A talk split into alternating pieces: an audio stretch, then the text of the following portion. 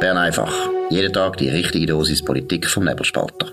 Immer auf den Punkt, immer ohne Agenda. Der Podcast wird gesponsert von Swiss Life, ihrer Partnerin für ein selbstbestimmtes Leben.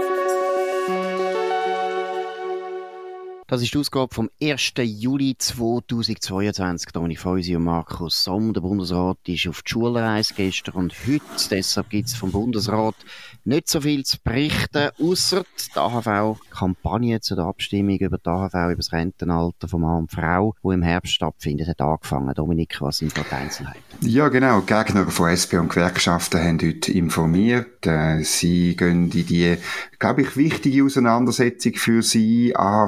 AHV-Abbau, zweimal Nein, mehr bezahlen, weniger Rente. Das ist ganz kurz auch, das sind auch die Argumente. Macht dort so ein bisschen eine Mischrechnung, oder? Ähm, äh, sagt, äh, es geht nicht, dass man das Frauenrentenalter von 64 auf 65 aufentut, weil die Frauen, wenn man es zusammenzählt, haben sie heute weniger Rente als die Männer.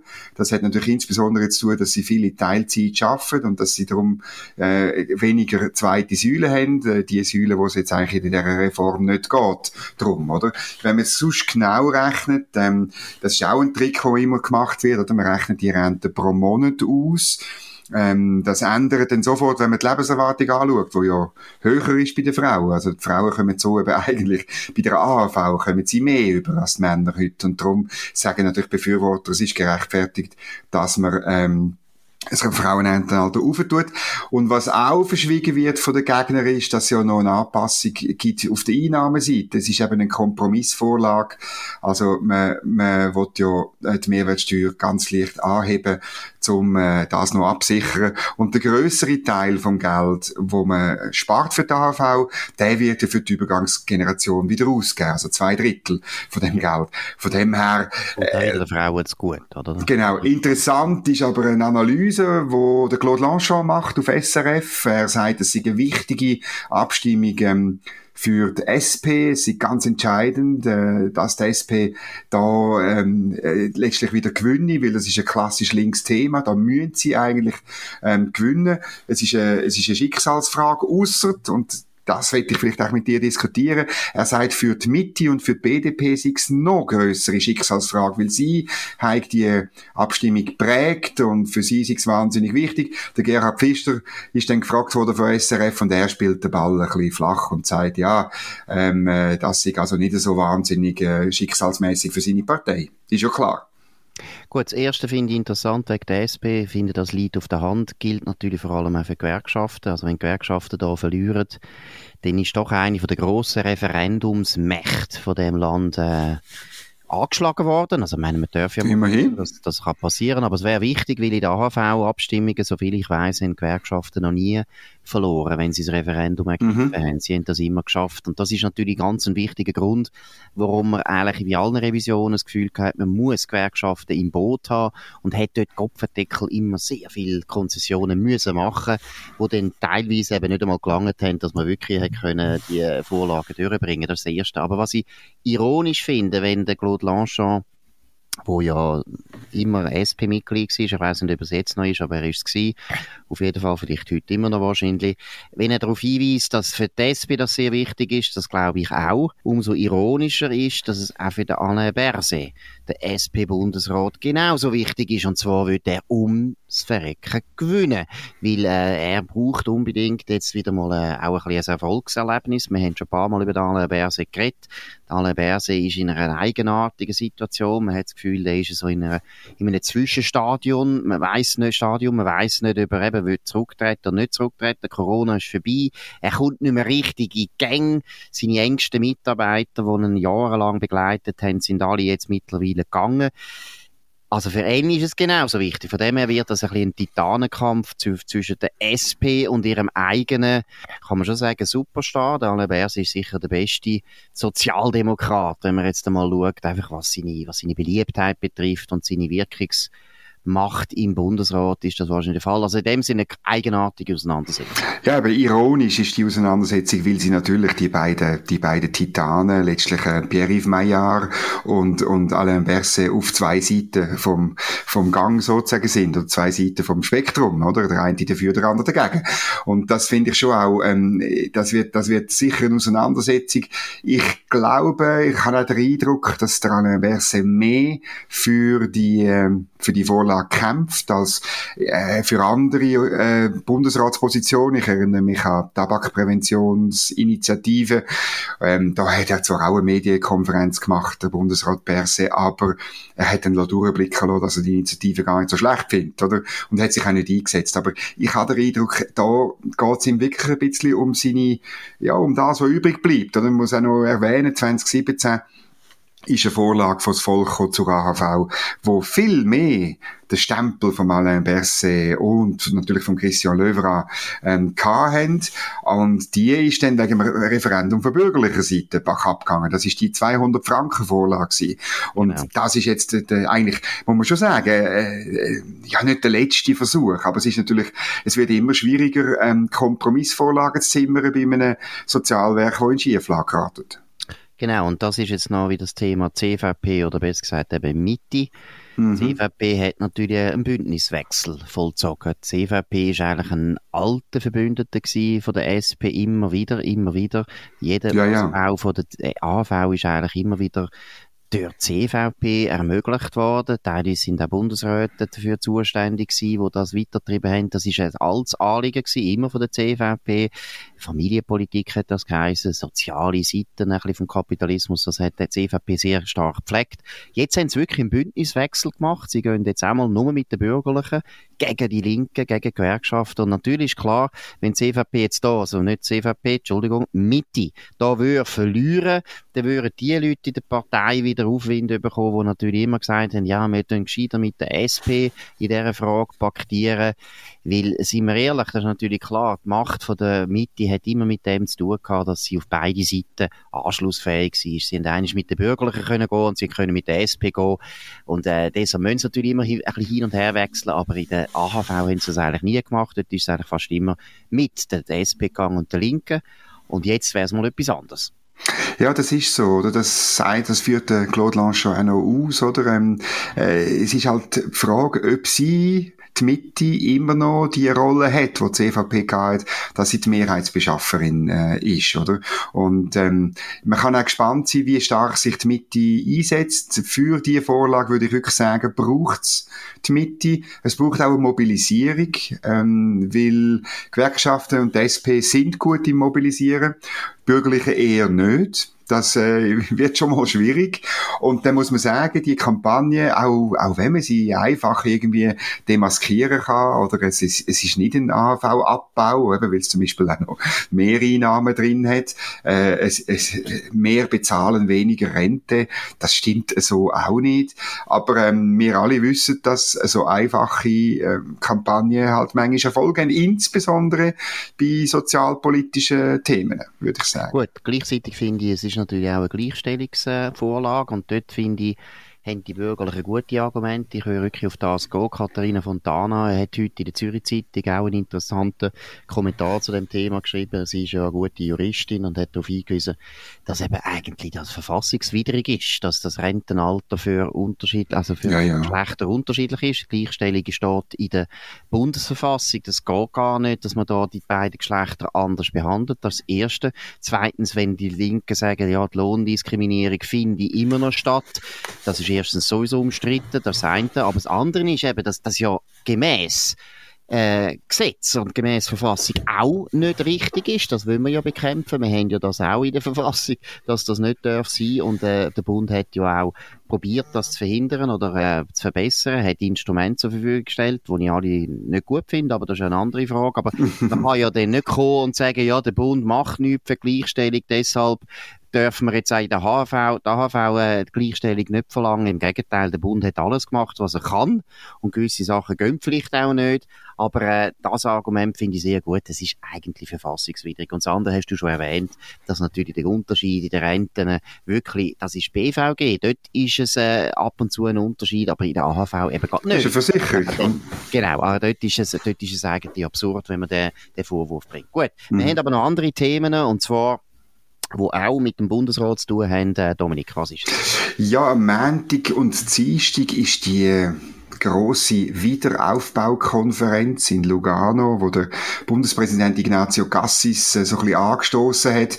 Und jetzt wird immer klarer, eigentlich, eigentlich kommt fast niemand. Und es ist, wird ein bisschen zu einer ja, ich würde bald sagen, peinliche Inszenierung. Es hat ein paar Leute, die wichtig sind, die kommen. Äh, dass ich möchte erwähnen, ähm, die, die Staatsoberhäupter von Litauen, von der Slowakei, von Polen sind angekündigt. Ähm, wir hoffen, dass die auch kommen.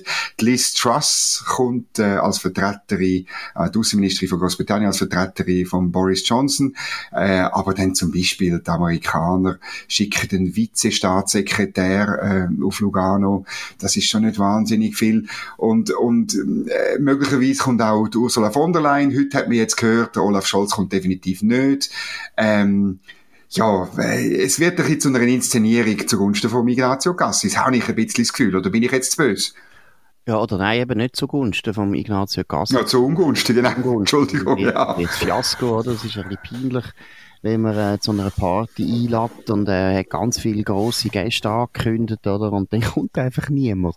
Und am Schluss sind nur die Verwandten, die armen Verwandten da und dann sich am, am kalten Buffet äh, betätigen. Nein, das, das ist äh, meiner Meinung nach ein grosses Risiko für die Ignazio Cassis. Äh, für mich wieder ein Beispiel, wo man sich fragt, wer beratet denn eigentlich? Ich meine, im EDA hätte man das auch ein bisschen können ahnen dass das sehr, sehr erstens verfrüht ist. Man hat ja relativ schnell schon gemerkt, der Krieg geht nicht so schnell vorbei.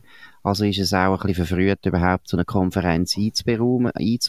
Zweitens, für ein neutrales Land wie die Schweiz ist dann schon auch noch komisch, wenn man halt, äh, ja, Russland halt nicht einlädt. Das geht irgendwo auch nicht. Das ist komisch. Auch da finde ich sehr unglücklich Positionierung von der Schweiz und das müssen doch einfach ein paar erfahrene Diplomaten in EDA ähm, Ignazio Cassis können sagen. Und ich frage mich einmal schon, ob da nicht sehr viele Diplomaten einfach immer wieder schauen, dass der Ignazio Cassis eigentlich Zeug macht, die nicht so vorteilhaft sind für ihn. Das ist die große Frage und ich will noch einen Punkt ähm, dazufügen. Oder meine, alles, was man so ein bisschen weiss über die guten Dienste der Schweiz, ist, zwei Sachen eigentlich. Erstens, man erbringt die, wenn es jemand hat, wo einem anfragt und sagt, komm, Schweiz, mach du das. Und zweitens, man erbringt sie eigentlich immer im Vertraulichen, im Keimen. Man erfahrt das nicht. Ich glaube, es sind sehr viele Sachen, ähm, äh, hat die Schweiz gemacht. Sehr gute Sachen. Im Iran, in Kuba, in, in, in Korea, vielleicht auch noch an ganz anderen Orten. Aber nicht an einer Konferenz. Das ist dann vielleicht später mal der Ausfluss wenn sich alle einig sind und wenn das klar ist. Aber die guten Dienste sind sehr diskret. Darum sind sie eben gute Dienste. Darum werden wir auch gefragt von Konfliktparteien. Und ich glaube einfach, das ist eigentlich bei dir, ist eine Fehleinschätzung. Oder dass, dass, dass man das Gefühl hat, ja, man, man, man ruft einmal eine grosse Konferenz aus und dann schaut man vermutlich ein bisschen erniedrigend bettelnd. Kommt doch auch noch bitte und äh, kommt doch zu uns. Genau, und das haben wir wirklich, erstens wirklich nicht nötig. Also, Entschuldigung, das haben wir nicht nötig. Wir sind eines den nach wie vor anerkanntesten Länder weltweit, muss man auch mal sehen. Und das Zweite ist, und das hast du erwähnt, oder eben diskret heisst eben auch, dass man als Vermittler nicht den Eindruck erweckt, es geht einem um einem selber. Das ist ganz wichtig, oder? Es kommt ja niemand, kommt ja niemand zu einem und äh, sagt, bitte du vermitteln mit einem schwierigen Gegner, wenn man das Gefühl hat, das ist eigentlich nur der Vermittler, der sich selber will inszenieren und aufspielen. Und dass die Schweiz früher noch die guten Dienste so gut geleistet hat, ist ja genau das gewesen, dass wir uns verstanden haben wie ein Hotelier. Und es ist immer so, der Hotelier, wenn er dann ab und zu an den Tisch kommt und Gäste begrüßt, muss ja auch immer der zwischen Zwischenraum finden, er darf nicht zu lang reden, oder? Er soll ein bisschen mit den Gästen reden, das ist klar, mhm. richtig, aber es gibt einen Punkt, wo man merkt, jetzt redest du aber zu lang. Jetzt redest du zu lang, jetzt geht's dir zu fest um dich und nicht um deine Gäste. Und das geht nicht. Und ein guter Hotelier weiss das genau. Und die Schweizer haben das früher noch sehr gut können. Natürlich will wir... Äh, ja, auch nicht immer, oder? Der Kurt Vogler hat ja auch zu lang geredet. Das hat angefangen. Kurt Vogler hat das angefangen. genau. Alle die Beispiele, die du brauchst, Iran, Kuba und so weiter, sind eben ältere Beispiele. Galmire ist doch auch so ein absoluter Flop gewesen, was die probiert hat in Israel. Ich hatte das Gefühl gehabt, sie können mhm. schnell einen Ostfrieden herstellen und hat sich auch inszeniert und unglaublich eitel auftreten. Das Gleiche ist ja bei dem Atomabkommen mit Iran. Da haben sich die Amerikaner nachher total aufgeregt. Auch der Michael Ambühl hat dort nicht so eine gute Rolle gespielt. Die Leute haben das Gefühl gehabt, eben, es geht der Schweiz eigentlich wieder um die Schweiz und nicht um Iran und nicht um die Atombombe und nicht um Amerika. Und das geht eben nicht. Und heute, jetzt finde ich auch wieder die Lugano-Konferenz Fans, hm, das sieht viel zu fest aus, eben wie eine PR-Aktion von der Schweiz. Und das ist immer erstens nicht nötig und das funktioniert nicht. Hm. Jetzt habe ich noch zwei positive Meldungen, noch Nachtrag aus der Bundesratssitzung, wo wir schon noch rasch besprechen müssen. Ähm, erstens, äh, es kommt eine Revision ähm, vom Zivilgesetzbuch. Man will dort äh, Bedingungen ähm, äh, lockern, dass man kann ein besetztes Haus ähm, räumen Das ist heute oftmals nur nach Gerichtsbeschluss ähm, möglich und, und das ist, äh, manchmal braucht das sehr viel Zeit und, und dann ist es, ist es Sport letztlich. Das ist sicher eine gute Neuerung, weil das hat auch, insbesondere natürlich in Zürich und in der, in der Romandie, hat das eingerissen. Absolut, und das ist ja auch mal einfach wieder mal Privateigentum, wo da verteidigt wird, und das ist ja selten genug in unserem schönen, liberalen Land. Also das finde ich sehr erfreulich, dass die Regierung da wieder mal äh, klarstellt, dass es einfach, wer Häuser besitzt, besitzt die es ist einfach so. Und es gibt nicht jemanden, der kann sagen, du, das Haus brauchst du nicht. Oder ich weiss, mir passt jetzt nicht, dass du das Haus besitzt, ich und jetzt selber besetzen. Das ist einfach unglaublich, dass das überhaupt eingerissen hat. Es ist unglaublich, dass das in den rot-grünen Städten äh, duldet wird. Das darf eigentlich nicht sein in dem Sinne ist das ein erfreuliches Ding, ein erfreuliches Urteil. Und du hast gesagt, eben als zweite gute Meldung aus ja. der Regierung, was ist das? Das ist auch etwas Interessantes. Der Bundesrat hat nämlich untersucht, ähm, wie die Versorgung mit Medizinprodukten ist. Und du erinnerst dich, vor etwas mehr als einem Jahr ist ja die Situation schwierig geworden für die Medizinprodukteindustrie, sowohl für die in der Schweiz wie für den Import von so Gütern aus äh, der EU, weil die EU das nicht mehr als konform, die Regulierung nicht mehr als konform erachtet. Und wir haben dann, ich weiss, also eine Weile lang Sonntag für Sonntag in der NZZ am Sonntag gelesen, dass also die Spitäler kein Pflaster und kein Verbandsmaterial und kein Tupfer, kein Operationsbesteck und kein von mir aus Thermometer, was auch immer, überkommen alle die wichtigen Medizin Medizinprodukte, dass die Versorgung also gefördert ist und, oh Wunder, nein, es ist gar, überhaupt gar nichts passiert.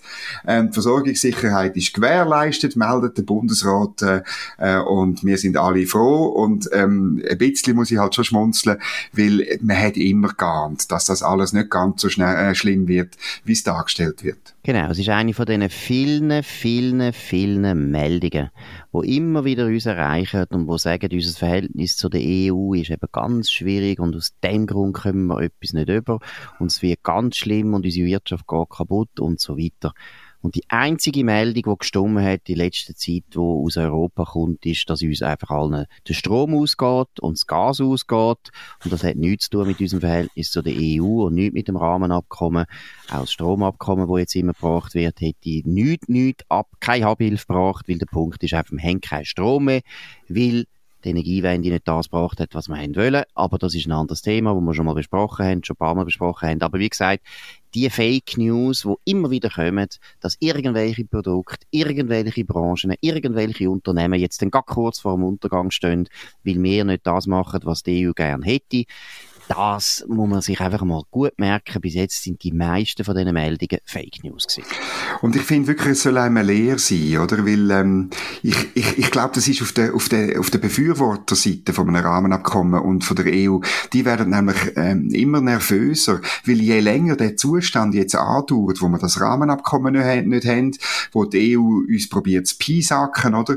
Desto klarer dürfte werden, dass das alles nicht so schlimm wird, auch mit Horizon Europe Europe und so weiter. Das Schlimme für die Befürworter von einer politisch-juristischen Anbindung an die EU ist, ist eben, dass es, dass die Verelendungstheorie, dass die Schweiz sozusagen den Bach runtergeht, weil sie das Rahmenabkommen abgelehnt hat, weil sie nicht nachgegeben hat, man muss es so formulieren, ein Druck aus Brüssel, dass das im Land nicht schadet. Das ist wahrscheinlich das große Problem von bestimmten Gruppen in dem Land. Absolut, da hast du völlig recht. Und ich glaube, da ist auch wieder etwas, wo man eh da ein bisschen muss anlasten muss. Livia Loy ist ja jetzt wieder in Brüssel diese Woche und ist eigentlich ja. ohne, ohne, Ergebnis wieder zurückgereist. Und da muss ich sagen, das ist auch so das Unterwerfungsritual, wo ich finde, können wir uns sparen. Das haben wir nicht nötig. Livia Loy weiss doch, dass die EU jetzt zur Zeit einfach nicht nachgibt, weil sie wahrscheinlich ja wieder schlecht beraten ist von den Leuten von der fünften Kolonne. Ich sage denen so, wo da in der Ja, ist ein bisschen gemein. Ja, das ist doch so. Die wollen einfach unbedingt in die EU und sagen der EU immer, gehen ja nicht nach. Dann gibt's bei uns Druck und dann können wir wieder anfangen verhandeln. Aber noch eines, ich finde das demütigend, wie Livia Loy eigentlich auf Brüssel reist und äh, wie bestellt er nicht abgeholt, im Prinzip wieder dann nachher muss zurückkehren. Das haben wir nicht nötig. Und was auch noch wichtig ist, was die Leute eben, wo die Verelendungstheorie verfolgen, immer wieder total unterschätzen selbst wenn wir Nachteile hätten und haben, es gibt sicher ein paar Nachteile, kann gut sein. Ja, ja. Der Punkt ist, die Wirtschaft ist halt so flexibel und es sind ja so viele Unternehmen, da sind so viele Tausende von Leuten, wo Tausende von Milliarden von Entscheid fällen. Meistens werden solche Nachteile irgendwie dann wieder kompensiert oder man umgeht sie oder man findet eine andere Lösung, wo man heute nicht daran denkt. Die Unternehmen und die Unternehmer sind so erfinderisch und so gut, wie sie sich mit neuen Bedingungen können arrangieren können. Sei das jetzt Sanktionen, sei das ein Krieg, sei das ein Ölboykott. Ich meine, wir haben das alles immer wieder erlebt, ganz schwierige Situationen, wo sich politisch ergeben haben, wo man das Gefühl hat, oh, das ist jetzt ganz schlimm für die Wirtschaft, aber hat sich nachher immer wieder herausgestellt, ja, ja, es hat dann gleich einen anderen Weg gefunden. Und das gilt eben auch für die bilateralen Verträge, selbst wenn das würde stimmen, dass die immer mehr erodieren, wie das Avenir Suisse befürchtet, selbst wenn das würde stimmen, glaube ich eben, dass die Wirtschaft, wie länger das Zeit dauert, immer wieder einen Weg findet, wie sie doch zu dem kommen, was sie eigentlich brauchen. Und das ist der Punkt, da hast du völlig recht, warum die so nervös sind, die wissen ganz genau, umso mehr Zeit verstreicht, umso mehr solche Lösungen tönt sich eben auch auf, umso mehr gute Ideen kommen zum Zug und die Wirtschaft wird dann da irgendwo das eben gleich meistern. Ja, das ist doch klar. Und ich meine, ich verweise immer noch gerne auf den Regulierungsbericht vom Bundesrat von 2013. Dort steht drin, dass die Regulierung 10 Milliarden Franken kostet pro Jahr. Und da muss ich dir einfach sagen, falls es tatsächlich wirtschaftliche Nachteile gibt, weil wir dort nicht dabei sind und uns nicht unterordnet, ähm, können wir immer noch und sehr gut ein bisschen ein paar Liberalisierungsschritte machen. Und äh, dann werden wir viel mehr rausholen mit einer guten Wirtschaftspolitik, die dann lustigerweise der ganzen Wirtschaft, nicht nur der Exportwirtschaft, zugutekommt. Da haben wir den viel grösseren Hebel mit guter, bürgerlicher, liberaler Wirtschaftspolitik. Absolut. Und ein anderes, anderes Argument, das eben auch das reingeht. Ich meine, die gleichen Leute, die eben dann sagen, das Rahmenabkommen ist absolut wichtig und wir haben da unglaublichen Schaden, weil da zum Beispiel Horizon nicht stand kommt. Das sind ja häufig, nicht immer, aber häufig die gleichen Leute, die zum Beispiel sagen, Sanktionen gegen Russland, das ist völlig okay, das ist kein Problem. Problem. Jetzt stellt sich heraus, die Sanktionen haben auch einen Preis, und zwar eben auch für uns, nicht nur für Russland. Mhm. Dann würde ich die Sanktionen nicht in Frage stellen. Ich bin nach wie vor der Meinung, die braucht es. Aber das sind die gleichen Leute, die dort ja dann auch nicht sagen, oh nein, das machen wir jetzt nicht, weil das kostet unsere Wirtschaft so und so viel. Genau. Corona-Politik, ich meine, das ist noch viel extremer gewesen. Da haben wir teilweise Massnahmen beschlossen, die unglaublich teuer sind und das haben wir gewusst. Und man hat sich nicht wahnsinnig angestrengt, herauszufinden, ob es das wirklich nötig ist und so weiter. Dort haben dann die Leute auch nicht so Hemmungen gehabt und dort haben dann die Leute auch nicht gesagt, oh, das können wir nicht machen, das schadet der Wirtschaft. Also von dem her, äh, es passt einem immer dann, wenn es einem eben um etwas anderes geht und sind wir ehrlich, das Rahmenabkommen ist nicht ein wirtschaftspolitisches Anliegen gewesen, sondern immer ein politisches, sowohl von der EU als auch von den EU-Befürwortern in der Schweiz. Gut, das ist Bern einfach gewesen an dem 1. Juli 2022. Dominik Feusi und Markus Somm. Wir hören uns wieder am nächsten Montag zur gleichen Zeit auf dem gleichen Kanal. Ihr könnt uns abonnieren auf nebelspalter.ch oder Spotify oder Apple Podcasts und so weiter. Tönt uns vor allem auch weiterempfehlen, tönt uns bewerten mit vielen, vielen Sternen. Wir wünschen ein gutes, schönes, äh, auch erholsames Wochenende. Guten Abend. Das war Bern einfach, immer auf den Punkt, immer ohne Agenda. Gesponsert von Swiss Life, ihrer Partnerin für ein selbstbestimmtes Leben.